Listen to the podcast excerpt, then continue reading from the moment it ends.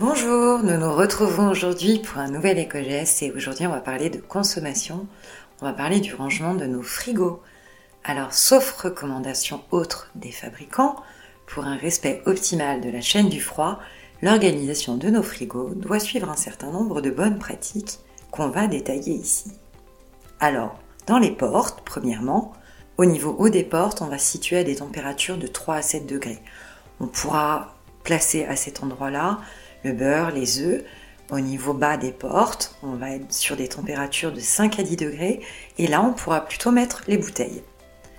Côté frigo, cette fois-ci, à l'intérieur du frigo, pour les zones les plus hautes, ce sont en général les zones les plus froides du frigo. Donc en haut du réfrigérateur, la température en général est comprise entre 0 et 3 degrés et à cette position la plus haute qu'il est conseillé de conserver les viandes, les poissons, les crustacés.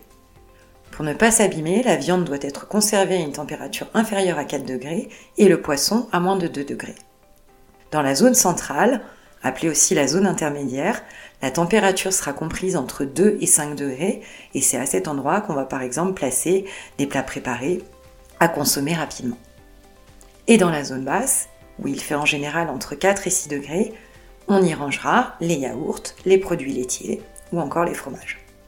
Et pour finir, la zone du bac à fruits et légumes est la zone la moins froide de votre frigo avec une température moyenne située entre 6 et 8 degrés. Voilà, donc on rappelle un hein, principe euh, de base, sauf recommandation contraire des fabricants, dans la majorité des frigos, la zone la plus froide se situera en haut. On vous souhaite une bonne journée et on vous retrouve demain pour un nouvel éco-geste.